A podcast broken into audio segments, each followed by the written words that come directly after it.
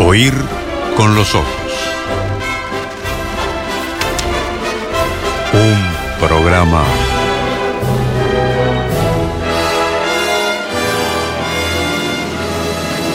bajo los efectos de la lectura. Eh, me quedó un acontecimiento cultural más por mencionar, relevante para este fin de semana y para oír con los ojos muy especialmente porque nosotros estamos acá los sábados nada más. Sí. Y esto va a pasar entre semana, la semana que empieza mañana. Sí.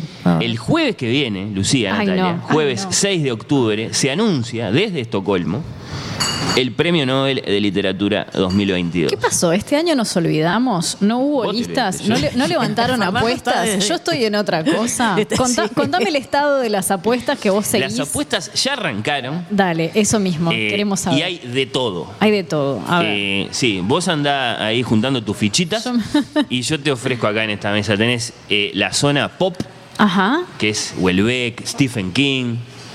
Tenés acá la zona eh, justiciera, ¿no? que sería un Murakami, por ejemplo. Ay, Murakami, pobre, de tanto Ah, que lo han mencionado, en Por paz, eso, nunca se lo Murakami, Lo están secando hace años con esto de yo todos los años traerlo.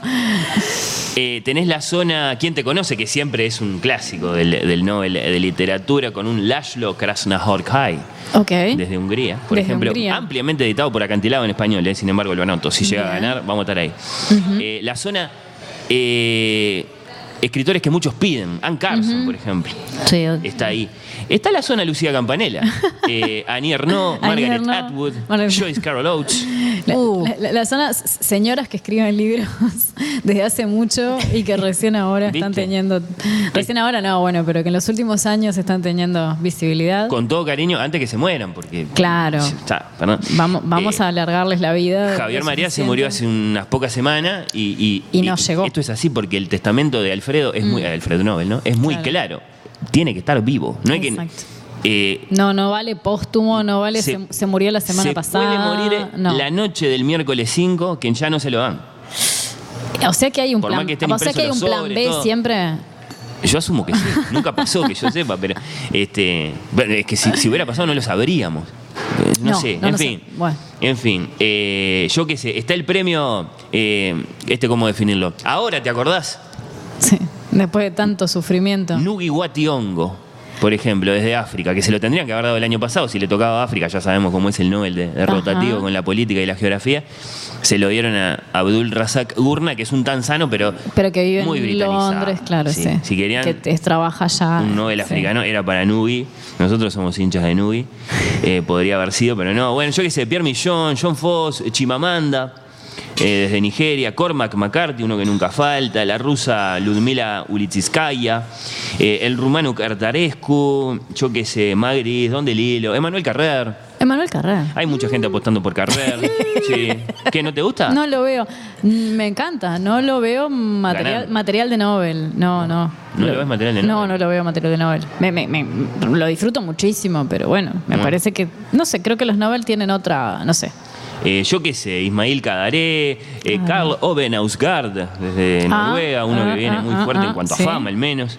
Eh, hay un premio Natalia Mardero, si querés poner tus fichitas por ahí, que es eh, Edwidge Danticat, de Haití. Tanticat. Que la descubriste Dantica, vos para nuestro programa. Claro, nos la Hace trajiste hace mucho unos trajimos, meses. sí. sí. Sí, ¿Te me gusta? sorprendiste, sí. ¿Y suena? No sé, yo ¿Suena en serio? solo- ¿O preferís para Margaret? No, Margaret, sí. Y, Qué y, lindo. Jo- y Jo- A mí- Joyce a- Carol también. No, Además, Margaret. se acaba- Margaret. Sería mucho más este, el discurso, ¿te imaginás? Más canadiense. Más canadiense. Eh, además, se, se acaba de, de estrenar Blonde. Blonde la vi. ¿La Uy, tenemos que, Tenemos tenemos que hablar de Blonde. Lu. Blonde, la novela sobre Marilyn de Joyce Carol Oates. Claro, que ahora está la que está película. teniendo ahora una versión cinematográfica que estrenó en Netflix directo, hasta donde yo sé, ¿no? Sí. Este, con Ana de Ana Armas. de Armas, en, en- espectacular. En el lugar de Marilyn, que ha sido, bueno, muy- ha recibido muy buenas críticas. O- o ¿Basta o, o, o prometan? No, no, prometemos, prometemos. Prometemos, prometemos. De acuerdo, me gusta. Sí, Me sí, gusta porque además es, una un, es, un, es, una no- es un novelón. Sí, sí, Eh, ya- en- la comentamos en nuestra primera temporada, Lucía. ¿Es cierto? Sí. Bueno. Sí, la novela, la, Todo vuelve. la novela es increíble. La novela es muy buena, Sí, realmente. sí. eh, y si llega a ganar el, el Nobel Joyce Carol, tanto más. Tanto más. Pero bueno, yo qué sé, ahí están. Sí, los premios Nobel que se celebran cada 10 de diciembre, que es la fecha de la muerte de Alfred Nobel, inventor de la dinamita famosamente. y de los celebérrimos y millonarios premios que llevan su nombre. Los nombres de los laureados serán anunciados en los próximos días. Eh, ahora, arrancan el lunes. Sí. Medicina, física, todo eso. Perfecto. Y repito que el de literatura El de concretamente literatura, entonces, lo el conoceremos el jueves, jueves, 6 de octubre. Nos despertaremos con esa noticia. Y Quizás. seguro que sí, Bien. que Emiliano y Romina, capaz que yo también, algún año en general aparecí yo ahí dando, la, dando noticia Sí, los sí. últimos años. Este, en perspectiva siempre está atenta, a- atento, atenta eh, a, a esa noticia, la, la misma mañana en que se conoce eh, el nombre del, del Nobel de Literatura. Y me guardé un nombre, porque entre los apostadores suena fuerte, un nombre muy especial, que es el nombre del fatuado Salman Rushdie Uh, recientemente atacado Rushdie, una vez más. Pero ni lo analizaste todavía. Yo me proponía No. hacer todo el análisis, a ver si más o menos era, era verosímil. No, no, no, dale, dale. Vos decís que sí. Tu corazón te dice que sí. No, yo digo que se- como esto del Oscar, que te dan el Oscar si haces un papel este, como exigido desde el punto de vista actoral. Es lo que está diciendo, un Creo- papel. Creo, que si te, que si te, te dan unas cuantas puñaladas tenés como más, más chances, ¿o no? Bueno, eh, recordemos muy brevemente. Y en serio que muchos apostadores y muchas instituciones y mucha gente importante está pidiendo por el Nobel para Salman Rushdie en este 2022. Recordemos, febrero de 1989, el Ayatollah Khomeini, líder supremo de Irán, emite lo que se llama una fetua, una fatua, una condena a muerte en nuestro idioma, un llamado al asesinato de este escritor indio, Salman Rushdie, por una mala lectura de su famoso libro Los versos satánicos. Es un tema de traducción este. Es un tema Sí, también, El tema de los versos satánicos. efectivamente. ¿Qué dijiste? ¿Que el Corán lo escribió el diablo? Eso fue lo que interpretaron. Cuando fue traducido del inglés al árabe, este libro que se llama Los versos satánicos, eh, no había dicho eso. Rushdie, la expresión versos satánicos ya estaba ahí, es de la tradición, él solo la recoge, digamos. No era original del escritor. Eh, hasta ahora no lo habían podido fetuar a Rushdie, más allá de la orden. Pero de se la salir cobraron a un traductor, por ejemplo, ¿no? Exactamente. Como no lo pudieron matar a él. Al traductor al japonés. La fetua de todos Si modos estoy- abarcaba el entorno del libro, editores, traductores. Bueno, al final el Ayatollah. Khomeini tiene una visión del libro mucho más abarcativa. Sí, sí, son, eh, eh, que incluye al lector, que incluso lo cual hasta es, los muy lectores, claro, incluye a, todo- a- a todo- a el ecosistema editorial eh, y a todos los actores del libro, No, no. incluyendo los lectores. Extraordinario. Eh, de hecho, sí, el traductor al japonés, concretamente, de, de la primera edición de los versos satánicos allá a comienzos de los 90, fue asesinado como parte de este espantoso fenómeno de lectura y religión llamado los versos satánicos. Eh, hubo ataques a editores, hubo revueltas de todo tipo en distintos países, en Egipto, en Pakistán, qué sé yo. Bueno, está. El 12 de agosto pasado, saltando a nuestro tiempo, porque Rushdie, bueno, se fue a los Estados Unidos, se escondió un tiempo, de a poquito fue saliendo de la sombra, qué sé yo. Ahora más o menos tenía una vida pública, ha salido en la televisión montones de veces. Eh, en fin, ahora, hace nada, el pasado 12 de agosto, más de 30 años después de este horroroso decreto religioso, eh, el autor fue ahora sí atacado. Atacado, bien atacado, atacado, sí, varias puñaladas eh, en un evento en, Nueva York por un ciudadano estadounidense de origen libanés de 24 años. Rushdie sufrió heridas graves, pero sobrevivió al ataque, como sabemos, como hemos contado. Y yo decía, varios apuntan fuerte al Nobel para Rushdie, porque ahí están los empujes institucionales desde muchos países, con mucha fuerza. Denle el Nobel a Rushdie en comunicaciones formales con la Academia Sueca. Eh, así, yo qué sé, Lucía, la, la ex ministra francesa de Cultura, eh, François Nissen, por ejemplo, de la que después igual me vine a enterar que dejó la política y ahora es eh, la directora de la editorial Actes Sud, que es la editorial Sí. que publica Rushdie Que en Francia. Casualmente. Así que, así que no sé qué tan A- noble aboga, es la petición. aboga por, por Rushdie. Yo quería decir una cosa que, que me Sí. enteré escuchándote a vos, creo, la otra vez sobre este tema, el caso de Rushdie, que además de ser un decreto de índole religioso, incluye platita, contante y Ah, sonante, sí, para el que había se la dé a, Rushdie mucho dinero. Sobre todo si decía el, el premio mayor, digamos. Claro.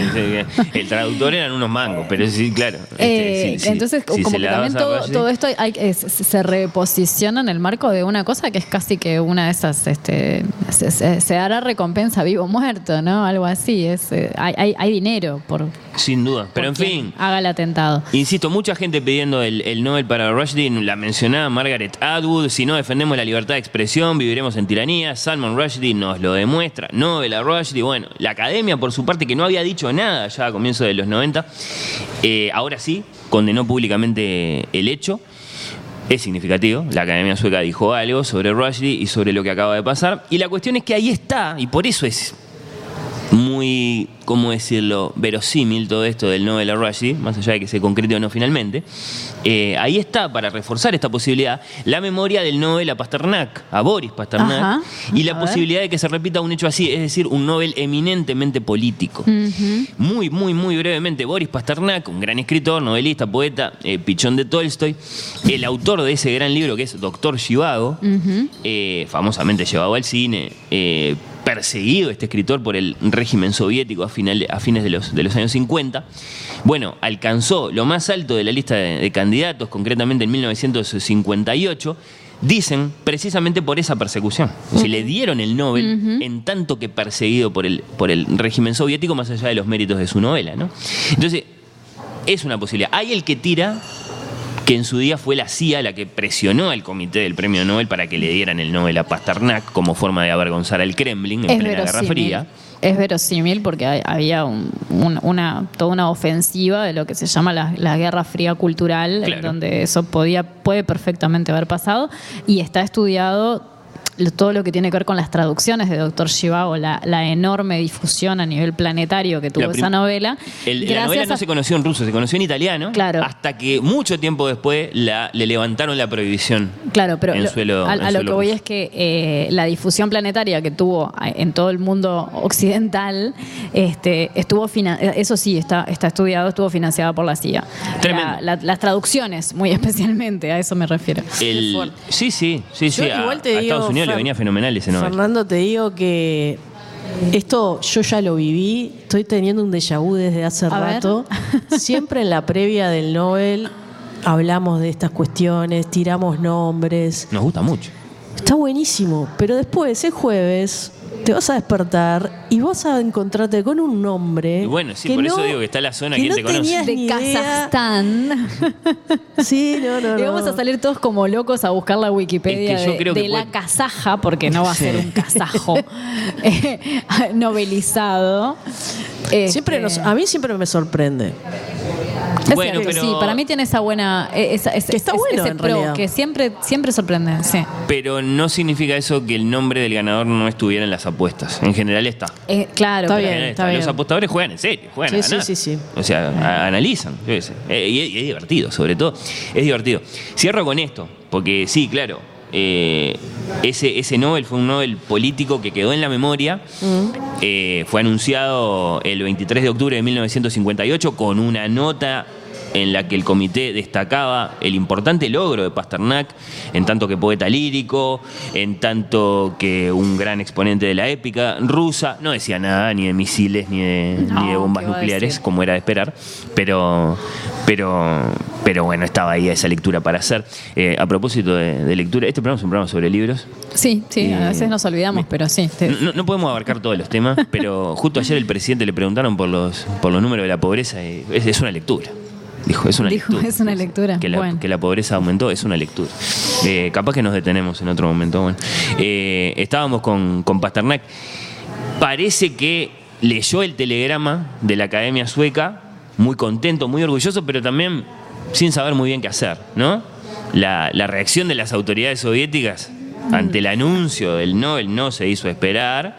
Mucha presión a otros escritores para que lo denunciaran a Pasternak en tanto que traidor. Se hizo que la prensa, digamos, oficialista lo acusara de ser una mala hierba literaria.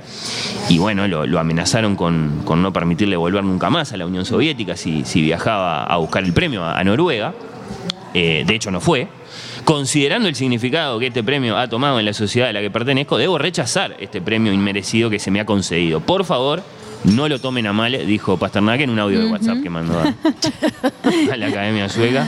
En ese estado de cosas, con Nobel, pero amenazado con ser expulsado de su patria y presionado por la KGB, Pasternak se murió muy poquito después, en 1960, más o menos desgraciadamente. Eh, en 1965, es fama, David Lean con Omar Sharif llevaron al cine Doctor Chivago, la obra maestra de, de Pasternak, eh, y le aseguraron admiración universal eterna. Para, ver- para vergüenza del Kremlin que lo había prohibido, ¿no? O sea que un logro para los Estados Unidos. Y muchas traducciones, seguramente. Ah, Sí. Que es lo que tiene esto Eh, también, ¿eh? A Estocolmo, piensan algunos, le puede venir bien en este momento de fama dudosa. Lo hemos hablado mucho, Lu. Vienen recuperándose, pero bueno, Sí. de a poquito.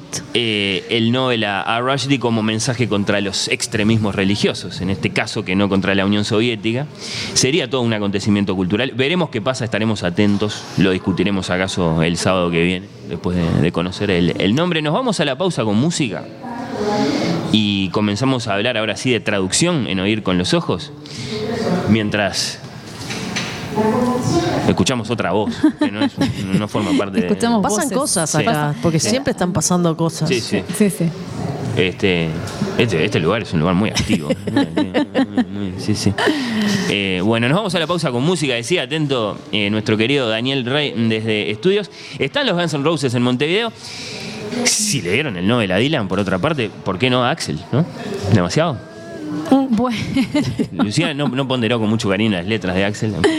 no, yo los pondré con mucho cariño porque me enseñaron inglés las letras de Axel, me- Bueno. nada más y nada menos. En este programa hemos dicho que Axel es el Enrico Caruso del rock por su Es cierto. notable combinación de virtuosismo vocal, personalidad arrolladora, popularidad. Y el hecho de que corre además mientras canta. o sea, Claro, o igual que menor. corría. Sí, sí. Claro, corría, bueno. La pregunta es, ¿vamos a escuchar a Axel Rose en este Oír con los Ojos tan especial desde Cultural Alfabeta, rodeados de amigos, eh, antes de empezar a conversar sobre traducción literaria? ¿Vamos a escuchar al Caruso del rock? Yo digo que sí. Yo, Lucía dice si tengo sí. voto en esto, Natalia dice que, Yo no tengo ningún problema. que no tiene ningún problema y la respuesta es que no, Bueno. que ¿Por vamos qué? a escuchar ¿Por qué? al Axel Rose de la ópera, lo cual es mucho mejor. Así Ah, que, bueno, querido ah, bueno. Daniel Rey, maestro, por favor, Enrico Caruso, grabación de 1909. Amigos, esto es sonido histórico. Mm, Enrico Caruso canta de Tosca recóndita armonía. Oh.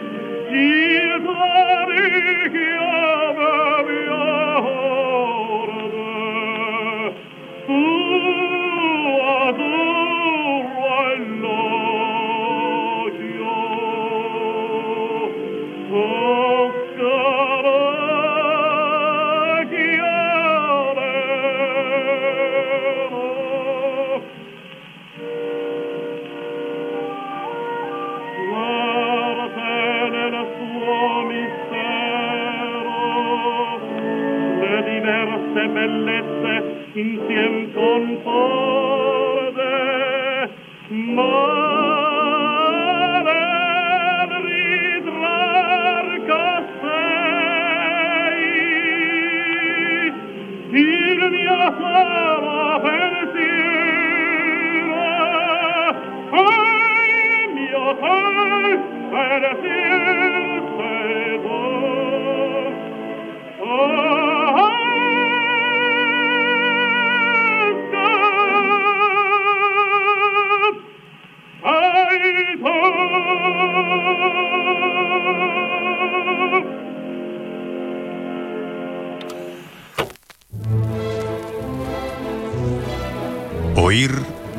ojos.